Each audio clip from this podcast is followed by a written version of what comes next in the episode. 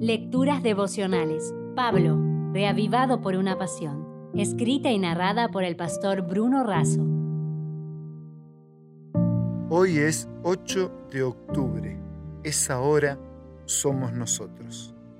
En 1 de Timoteo 1, 15 y 16 leemos, Palabra fiel y digna de ser recibida por todos, que Cristo Jesús vino al mundo para salvar a los pecadores, de los cuales yo soy el primero.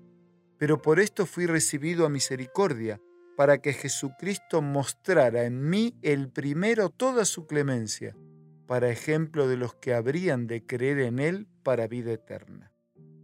Pablo era la evidencia de que el Evangelio funciona transformando vidas. Él no se cansaba de dar testimonio. Antes había sido blasfemo, porque había negado la divinidad de Cristo y había utilizado toda su influencia y sus fuerzas para destruir el Evangelio y la Iglesia, con persecución y muerte. Fue injuriador, implacable, soberbio, violento, un ignorante e incrédulo, ciego a la verdad. Esteban lo supo y lo sufrió entre tantos otros.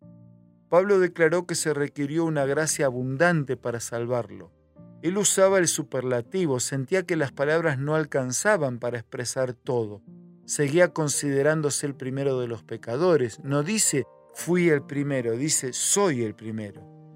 Este es un mensaje de ánimo. Si hubo esperanza para él, la hay para todos. Pablo se transforma de un perseguidor a un predicador, de un asesino a un pastor, de un comisionado para el mal a un misionero para el bien, de un fanático del formalismo a un heraldo del cristianismo. Debemos vivir la misma pasión que vivió Pablo, esa que también sintió la división sudamericana. Con el apoyo de todas las uniones y las instituciones, sentimos deuda y gratitud por los sacrificados pioneros que un día llegaron a nuestras tierras con el mensaje del Evangelio.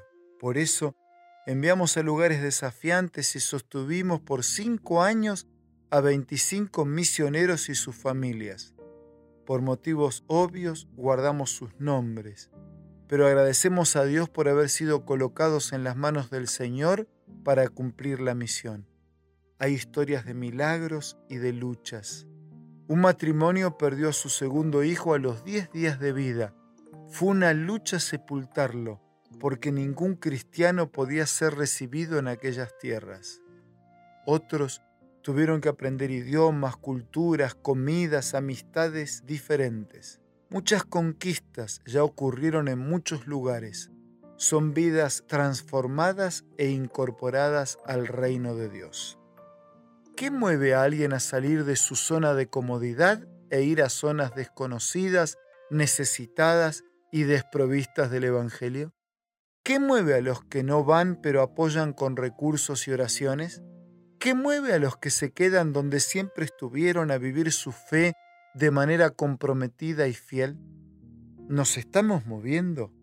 ¿Cuántas personas contactamos, influimos en ellas y estudiamos con ellas la palabra para llevarlas a Jesús? En su momento, Pablo y los misioneros para el mundo ya respondieron. Ahora la respuesta es nuestra. Si desea obtener más materiales como este, ingrese a editorialaces.com.